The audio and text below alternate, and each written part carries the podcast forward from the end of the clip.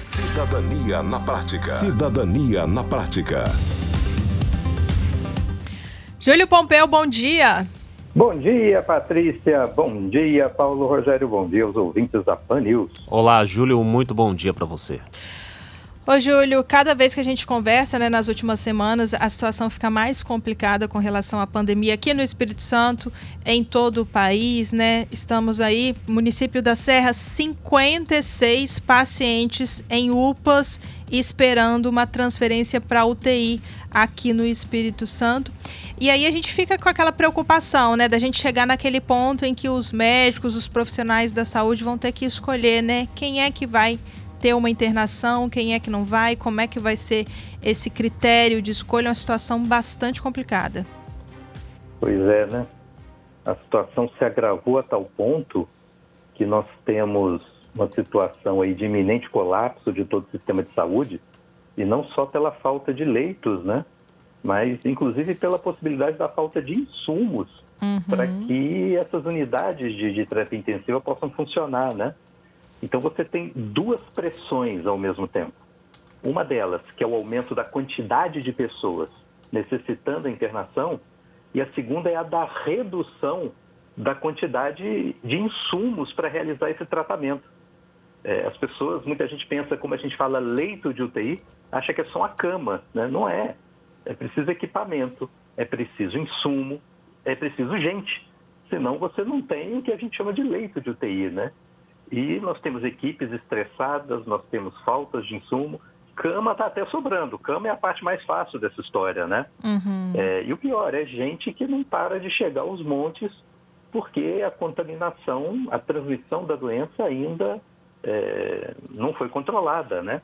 Então, enfim, essa é a situação. E chegou o seu momento triste, mas necessário, de se pensar agora aquelas escolhas difíceis diante de um aumento, de um incremento de pacientes, da falta de insumos, da redução de leitos, está chegando o momento de escolher, do médico ter que selecionar quem receberá tratamento de UTI e quem não receberá.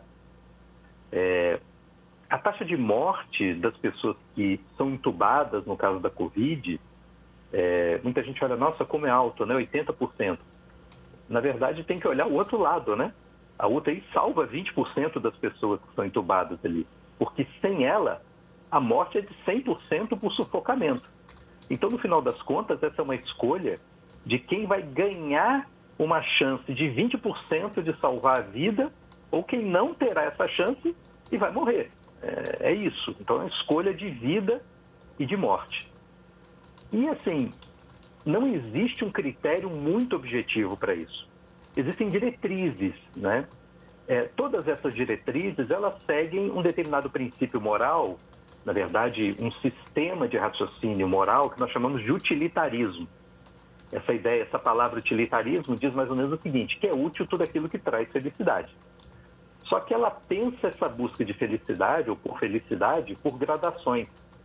Então é melhor, é preferível aquela atitude que traz mais alegria para mais gente àquela que traz menos alegria para menos gente. Então, você começa a avaliar uma série de variáveis que afetam essas escolhas. No caso, o utilitarismo bota como termo geral a felicidade, mas você pode pensar aqui também no contrário dela, né? a infelicidade da morte. E isso é só para alertar que todos esses critérios que são pensados, eles não são simples assim. Ah, é, vamos escolher os mais idosos entre os mais jovens. Não é assim que funciona. Porque o valor-chave que está em discussão é vida. E não vida de fulano ou vida de Beltrano. Vida, ponto. E esse valor vida é melhor pensado quando não ainda há um fulano ou um Beltrano disputando a vaga. Ou seja, quando os critérios são impessoais. Em preservar a vida, se o valor é a vida, o que importa são as condições efetivas, caso a caso, de sucesso na manutenção dessa vida. Então a lógica é mais ou menos a seguinte: prioriza-se o tratamento daqueles pacientes que têm mais chances de, de fato, estarem entre esses 20% que se salvarão na UTI. Aqueles, portanto, que possuem é, comorbidades, que a doença está no estágio tal, que a chance de sucesso é muito pequena, esses vão ser preteridos em favor daqueles que têm mais chance de sobrevivência. Né? Outro dado, pode ser que algumas pessoas tenham alguma dificuldade, alguma restrição a algo necessário no tratamento. Então, vamos supor, é, alguém que tenha, por uma questão anatômica, uma dificuldade para ser entubada. É, alguém que tenha é, na necessidade de você aplicar uma medicação sem a qual o tratamento não é eficaz, uma pessoa que tenha, por exemplo, alergia a essa medicação, então, e não há substituto para ela. Uhum. Então, tudo isso conta, não só com relação à capacidade da pessoa interagir bem com os meios de salvação disponíveis na UTI, quanto à chance efetiva de salvação de pessoas na UTI. Né? É, você não tem um protocolo nacional para isso, você tem algumas diretrizes, todas elas se baseiam nesses mesmos princípios. Agora, tem uma resolução de 2016 do Conselho Federal de Medicina que ele estabelece cinco critérios, né? Em que esses critérios levam em conta não só é, a possibilidade de salvação, mas leva em conta o fator cronológico, né? pensando no momento difícil da escolha. Pela data, você vê, não foi pensado para a Covid. Ele é um protocolo mais geral. É, e que muitos hospitais, secretarias de saúde, redes hospitalares, vêm se adequando, né, vêm adequando a partir dessa primeira referência para se preparar para a circunstância efetiva né, que nós temos aqui. Então, a nossa Secretaria de Saúde aqui do Estado também é, tem proposto aí um protocolo, ele não está aprovado, é bom que fique claro isso, né? Ele é só uma sugestão, está numa fase ainda de estudo e de validação, em que ele possui aí três etapas, né? É, e o mais curioso é a etapa da recusa, né? Ou seja, daquelas pessoas que não serão tratadas, né? Aquelas é, que estão não só naquela situação de baixíssimo risco de salvação, da existência de comorbidade ou um fator, enfim, de avanço da doença que torne muito difícil ou ineficaz o tratamento, mas inclusive aquelas que tenham manifestado a sua vontade contrária às medidas de UTI, contrária à internação ou da UTI ou enfermaria, né? Ou seja, é um dado novo que aparece aqui nesses protocolos, mas que não aparece nessa resolução do Conselho Federal de Medicina, que é a vontade do paciente. Para piorar a situação da Covid, nós temos um movimento negacionista muito forte, que mina os esforços de contenção da doença, que mina os esforços por lockdown, que acaba minando o uso de máscaras na sociedade, que é importantíssimo não só para que as pessoas não peguem a Covid, mas para que também não transmitam a doença para outras pessoas, enfim. Todo esse movimento negacionista tem afetado essas medidas preventivas, vamos falar assim. Mas também tem afetado as medidas de tratamento de pessoas que reagem, que se recusam, mesmo dentro do hospital. Então a pergunta é: uma pessoa que se recusa a ter tratamento. Eu não quero ser tratado. Esse deve ser um critério para ela ser descartada em favor de uma pessoa é, que queira o tratamento, né, que queira essa chance de 20%. Né? Então, apesar do Conselho Federal de Medicina não prever isso, o Código Civil Brasileiro, no artigo 5 ele prevê ninguém pode ser constrangido a submeter-se com risco de vida a tratamento médico ou procedimento cirúrgico. É um princípio básico aqui de autonomia da vontade com relação a tratamentos, repito aqui as vírgulas, né? Com risco de vida. Então a ideia básica é o seguinte: tem um determinado tratamento, o médico diz, olha, você precisa desse tratamento cirúrgico aqui, pela doença que você tem. Toda doença tem o risco de vida e morte, e o tratamento também, né? Uhum. Olha, esse tratamento ele também é arriscado toda e qualquer intervenção cirúrgica tem lá o seu grau de risco.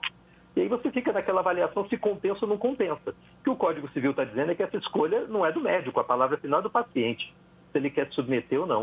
Uhum. Agora, é muito diferente da situação é, de quem está com a situação de risco de morte de 100%, não é? E ali, diante daquela fração, aqueles poucos minutos de decisão entre ser internado e não ser internado. E aí o Conselho Federal de Medicina, ele recomenda aos médicos a respeitarem, o princípio, a vontade do paciente, exceto na situação de risco iminente de vida do paciente. Né? Assim, olha, ele está numa condição tal que, é, se não for feita a intervenção, ele vai morrer.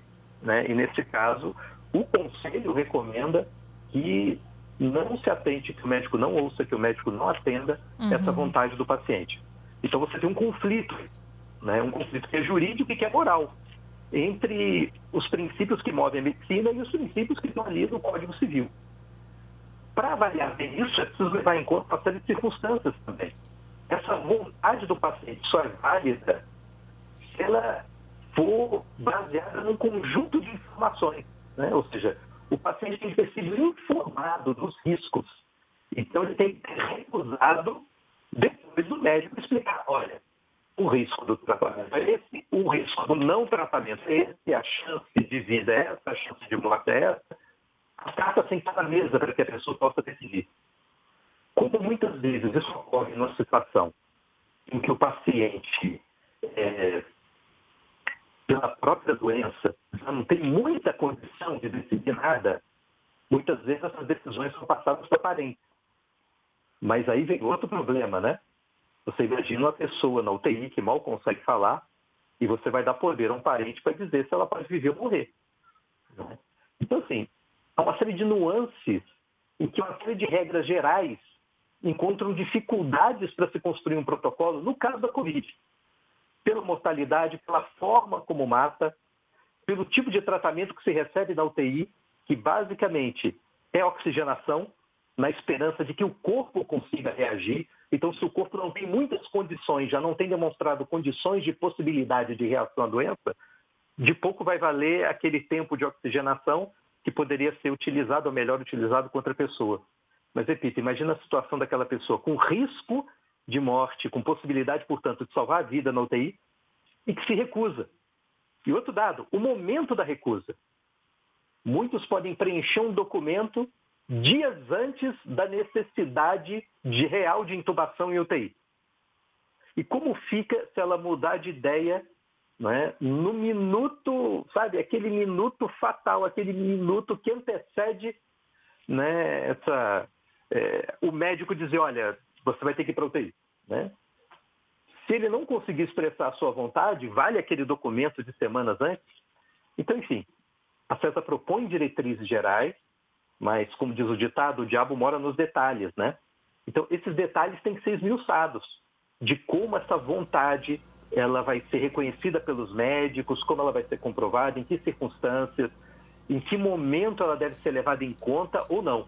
E não simplesmente colocar ali vontade do paciente é pouco, né? Então é preciso esmiuçar essas regras.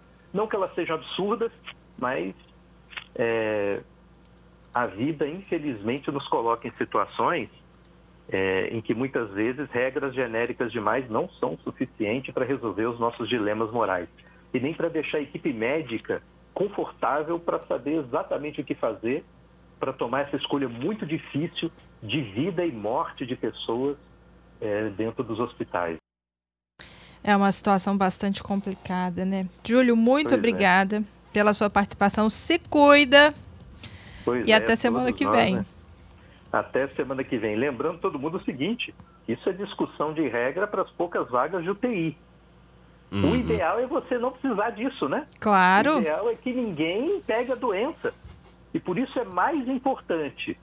É, é, nós não podemos interferir muito no que acontece nos hospitais, mas nós podemos interferir o que acontece à nossa volta e com aquilo que nós fazemos. Então, usar máscara, lavar as mãos, né? se proteger ao máximo, sabe? É fundamental. Não deem ouvidos a bilolices a politização da ciência e da medicina. A política tem o seu lugar, é algo nobre, mas a ciência e a medicina também tem. E quando um começa a se do outro, as coisas não dão certo. Então, vamos seguir a ciência, vamos?